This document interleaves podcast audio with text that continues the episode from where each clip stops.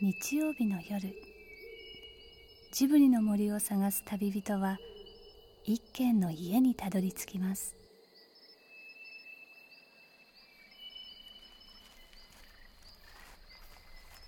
ジブリの森のラジオの川のほとりそこに立つレンガの家はスタジオジブリ鈴木敏夫さんの隠れ家です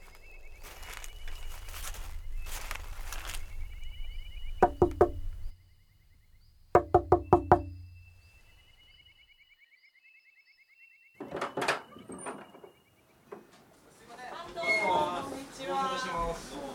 ごちそうさまです。お土産。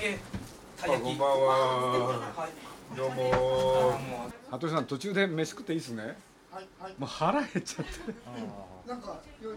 いや今ねた頼んだんで取りに来てもらうんです。ラーメンいやラーメンじゃないんですけどあじゃね。美味しいねあのハヤシライスがあるんで。え、林ライスあ今度林ライスなんですね。そうなんです。今日はちょっと鈴木ハヤさんシのライ分ス。鈴木さんのここはこっ分ちどうぞ。く昔の放送あの聞いてたら、木更さんの時にみんなでうどん食いながら話してああやってますよね。うどん食いながらですか。そうそれもあって。雪が出たっていつでしたか何年前あ、すみません。あー、すみません。ありがとうございます。去年？いあやのこの間ソダバーグ出てるからソダバーグになりきって。話してみてよコナーバーグも出たんですか。ー。ソダワークさんに出てもらったの。本当ですか。そう、これ、この番組ね、あのいいろんな人に出てもらってるの。面白いランチシャツとそそだ時間が合えば。ルーカスはもうもちろんルーカスから金井さんまでと。 ラジオやテレビの番組のゲストは普通会議でけんけんがくがく今なぜこのゲストが面白いのか制作スタッフがアイデアを出し合うんですでもこの「汗まみれ」という番組はそういうのが苦手っていうかぶっちゃけあまりしないというかあの正直言うと「まるでしない今回だって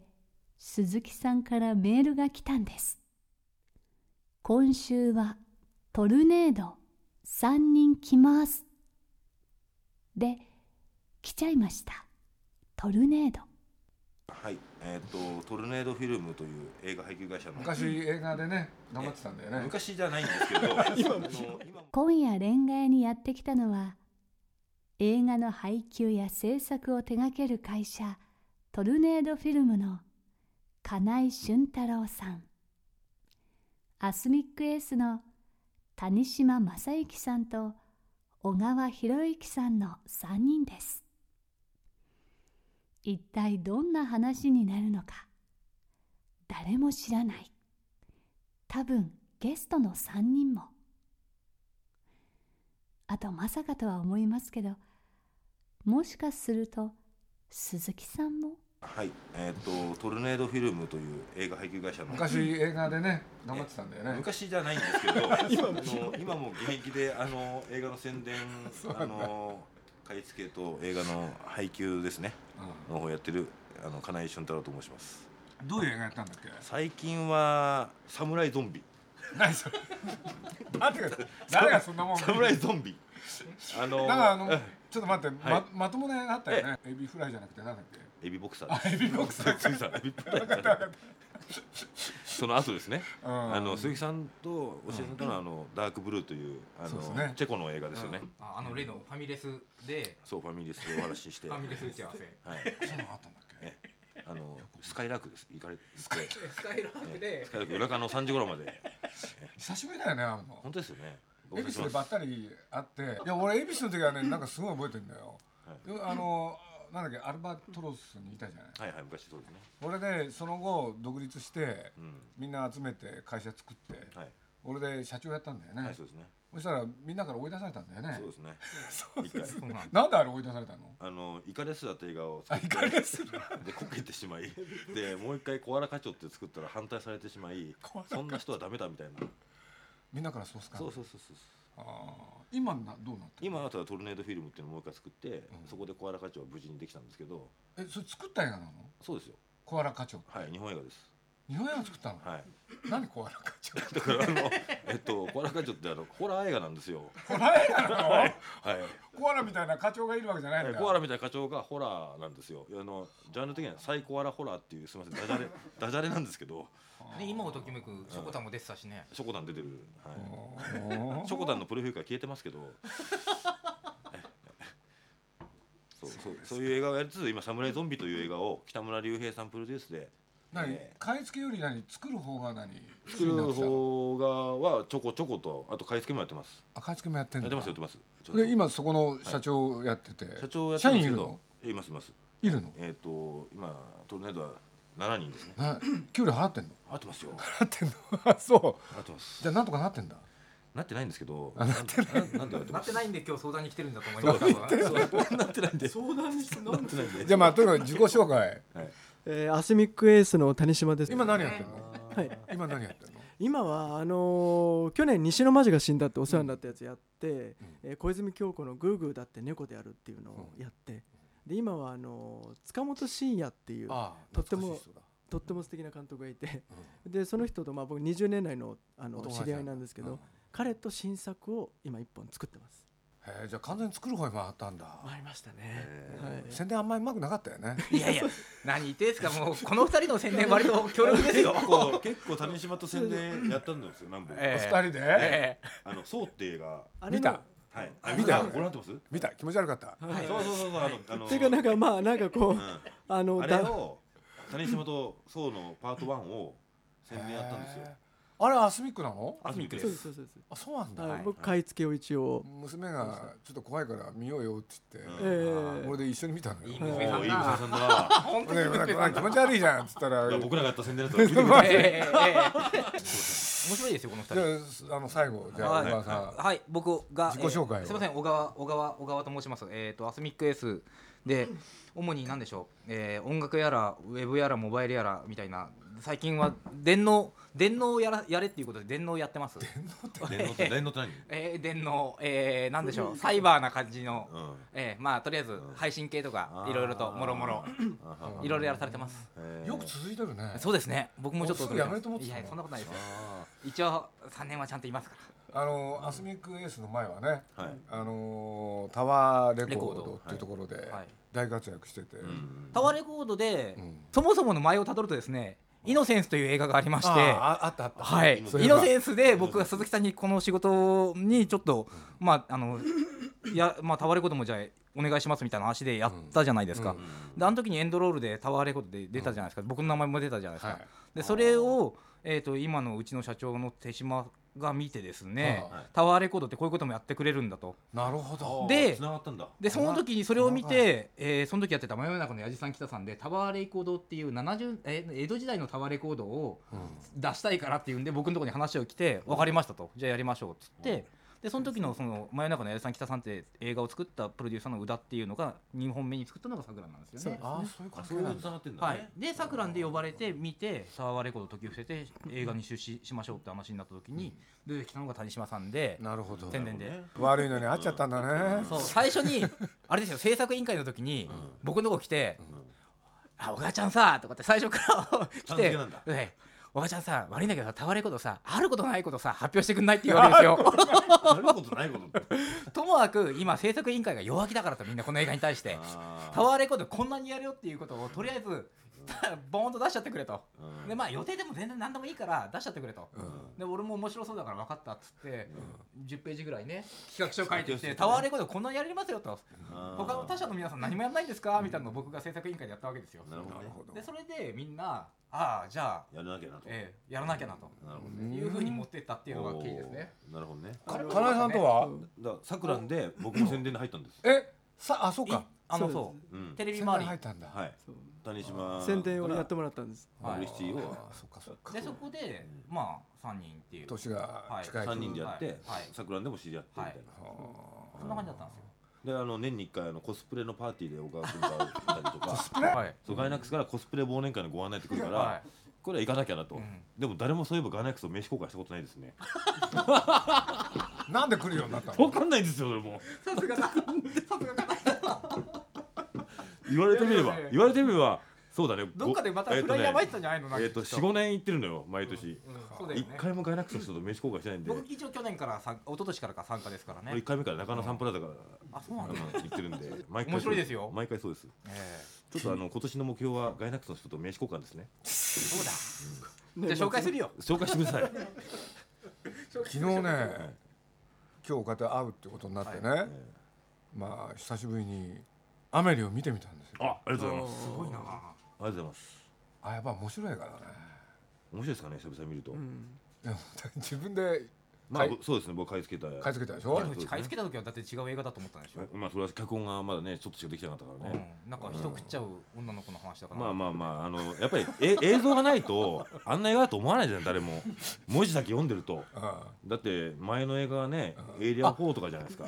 あアメリは何要するにはい要すホるラーにだと思って買ったんだだから「エイリアン4」の監督の新作だからってことで買ってるわけですよあそれだけいいは加い減な買い方してるよ、だからそれで脚本読むうとんやっぱりなんかストーカーっぽい話にこれもう見えると要するにやっぱり「エイリアン4」とデリカテッセのイメージで脚本読むじゃないでうすか、んでそうすると、うんあんな可愛らしい映像っていうのは映像がないから想像できなかったとそうイメージがわかんないです、うんどうしてもイメージは自分の中は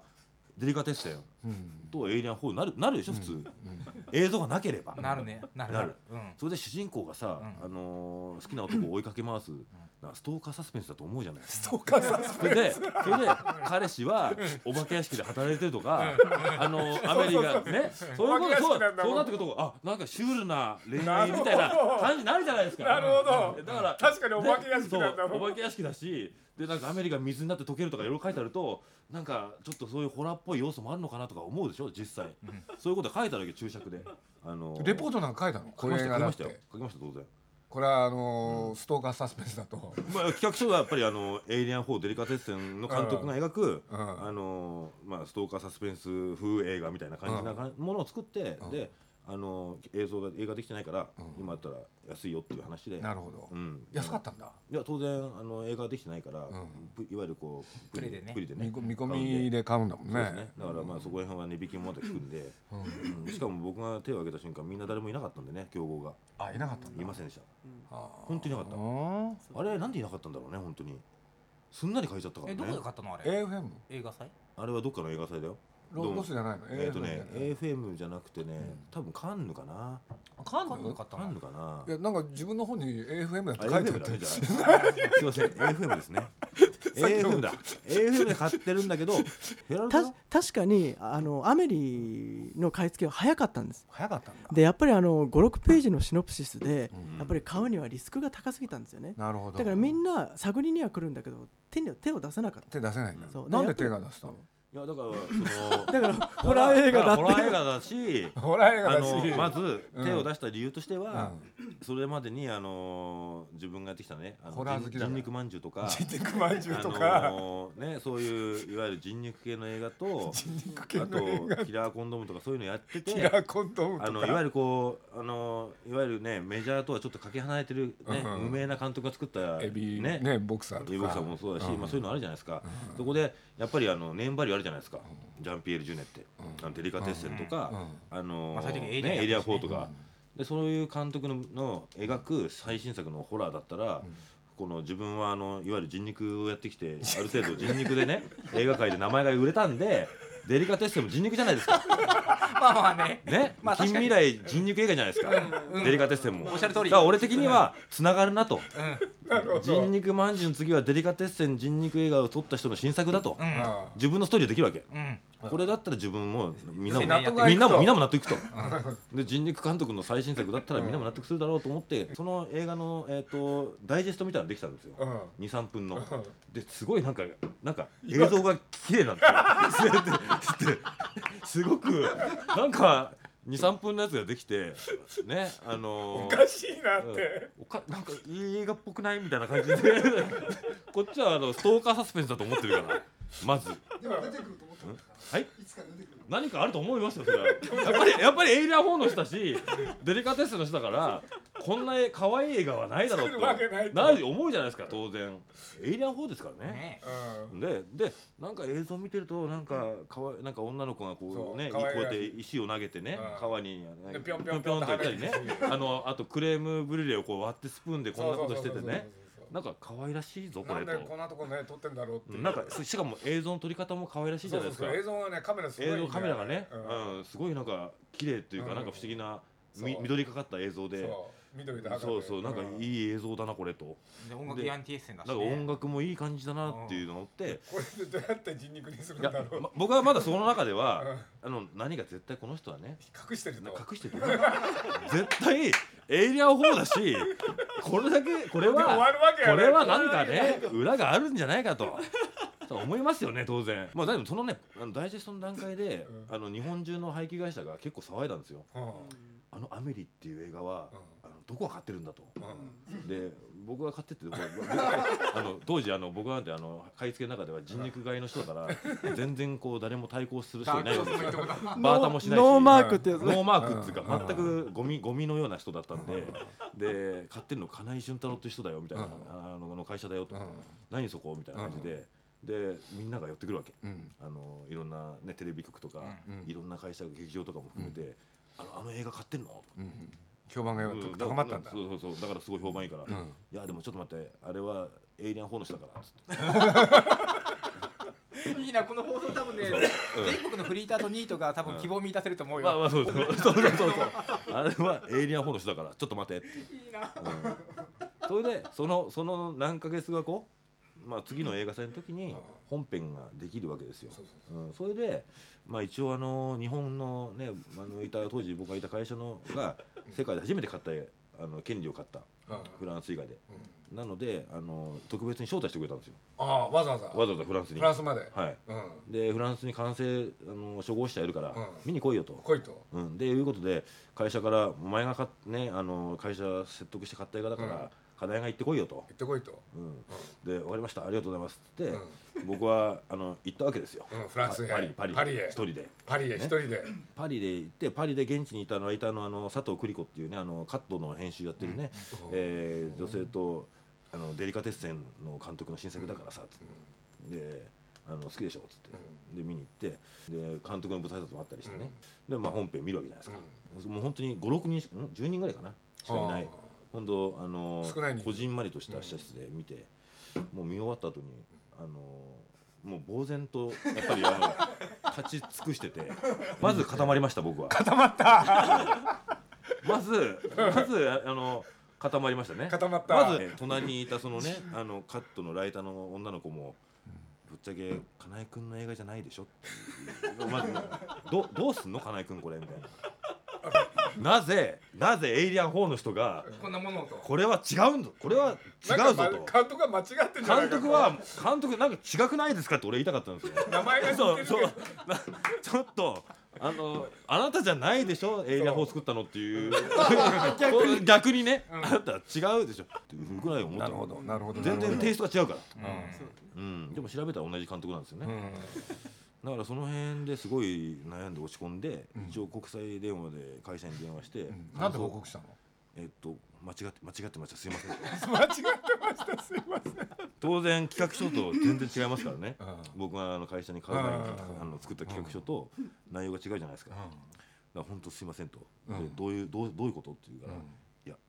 ぶっちゃけジャンルで言うと恋愛映画ですと恋愛映画だとどうすんだよお前 とそんなものをで帰ってからもうフランスで公開すぐ始まったあんです始よまったんだもうすごいじゃないですか大ヒット大ヒット、うんもうフランスでもう記録的ヒットの,、うんあの余波がやっぱり日本のねあのマスコミにも聞こえてきた当然ねあのフランス系の女性誌とかは、うんもう毎月毎月アメリ特集でアメリを買い付けた人っていうことでバンバン持ち上げられちゃって、んでもそれで僕はほらあの間違えて買ったって言えないじゃないですか,、だからそこは 言えばよかったのいにやほん後で後で言いますけど、その時はもう狙って買いましたぐら いすごいですねアメリを買い付けたって言われるわけじゃないですか、前はどんな映画を やっぱりあのやっぱりやっぱりっていうそういうことをやってきてる人だと思うわけじゃないですか 前は人肉まんじゅうって言ったら全く無視ですよね、うんかかるもしれないかかんないかかんないキラーコンドームキラーコンドームとか言ってもわからないですねで一巻であの いきなり初日にあの寝坊しちゃってねあの緊張してで初日の行列見れなかったんですけど、うそれは今でも心残りなんですけど、うん家近いのにそうなんですよだからあ のあのあれですよ聞いたら、うんあのスペイン座がずーっと降りてって、うんセンター街まで行ったらしいんですよあそうなんああそんなに並んじゃったんだ、うんそれはすごいよね取材に行きましたよあそうなんですかすごい並んでみたいで、うんあれってどのぐらい興行収入いったのえっと、17億ですかねああすげえなあれ公衆興行収入で17億あそうなんだ、、はいきなりそういう大きな数字になったわけじゃないなってましたそしたら次にもそういうのを狙おうと思わなかったの思いましたよあ思ったんだ思いました一応思ったんだこのまま女性誌の人たちを逃すのはもったいないと思いまして、うんですぐ雨の儲かったお金で、うんまたちょっと小恋愛売映る画小ビを売るような映画を買っちゃったんでこびるような映画す自分とは違ううん自分の流れとは違うも のをあ買ったんだ、ええな何買ったのあのベッカムに恋してっていうああ大失敗でしたねベッカムって初日初回シネスイッチ銀座シネスイッチ銀座でね初回何人だっけ初回が25人ぐらいじゃないか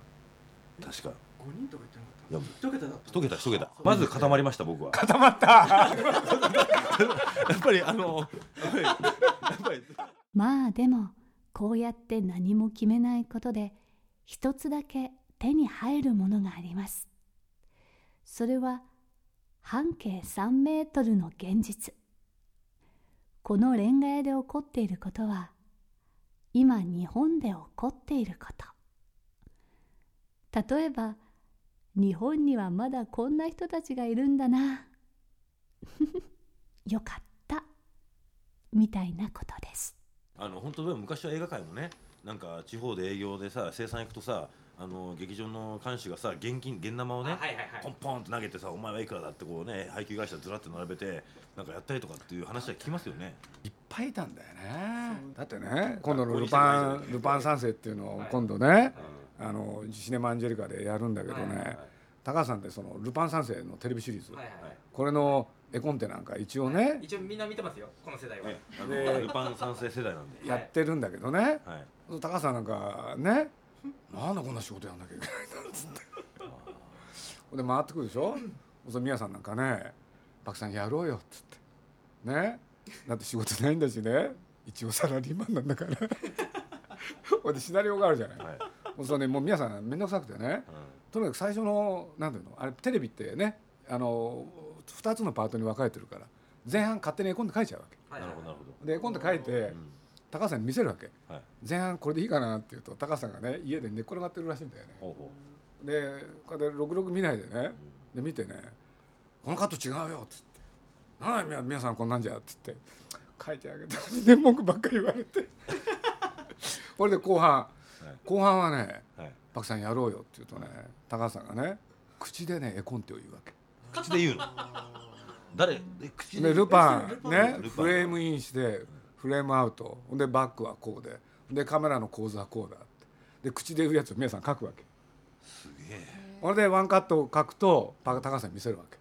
できそまれし見せるためにね高橋さんがね「違うよ皆さんこれた自分で書きゃいいじゃないですかもうおめかけよっていう普通で口で言うなよっていう」そうこれでね高橋さんがやったことにしてほんで皆さんがねそれ持って会社へね「高橋さんがやりました」っつって本当は本当は宮崎さんが書いてたの そうそうそうそうそうマジっすかそうそうそうそういい話だいい話だなてくるねそれを見てたんでね僕らはねす大変な人なんですよあの人はごいですねだからなんつったらいいのかなそういうなんていうの侍まあアウトロー的なね侍なのか侍なのかなまいっぱいいたんだよねそうなんですよだってさ例えばあの小川さんがね日常た例えばタワレコにいて元はタワレコだってこういう人たちいたと思うの、あそうですね今の金井た谷島みたいなの横にいたらはい多分、だってこの人たちだっておかしいじゃないうん、おかしい環境ですよね環境そう環境やっぱりその人がねいやしかしこういう人たちを置いとく余裕がなくなったわけでしょ、はいどんどんどんどんこれで気が付いたら、うこじんまりした、いちゃんとす算数だけでやろうっていう人が増えちゃって、はいはいつまんなくなってきたわけでしょ、はい自粛しちゃうよねみんなね自粛しちゃうんですよ、ね自主規制、で妙になんか正しいこととかなんかみんなに受け入れやすいことだけやるからそういうの嫌なんですよねそうするとジョーカーみたいに「はい次行きましょう」っていう人たち見てると前向きだなと思えてくるわけですよ悪いことにすごくジョ前ー向カーきの前まではすっごいうんって思うんですけどジョーカーに結びついちゃったのうんあれさ俺いちちょっと聞きたいんだけどさちょっとぜひ3人映画界の人でしょ、はいダークナイトってのはどういう映画なんですか教えてください半径3メートルにもとんでもない現実が眠っていることがありますこの続きはまた来週次週驚愕の展開を見せるレンガ屋のダークナイト編をどうぞお楽しみに鈴木敏夫のジブリ汗まみれ今夜の出演はスタジオジブリ鈴木敏夫株式会社トルネードフィルム取締役金井俊太郎さんアスミックエースの谷島正幸さんと小川博之さんでしたこの番組はウォルト・ディズニー・スタジオ・ホーム・エンターテイメント読売新聞ドリームスカイワード JAL 町のホットステーションローソン朝日飲料の提供でお送りしました。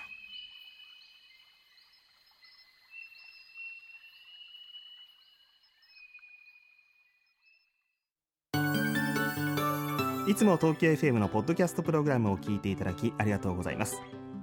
東京 FM では現在、ポッドキャストに関するリスナーアンケートを実施しています。リスナーアンケート特設サイトのアドレスは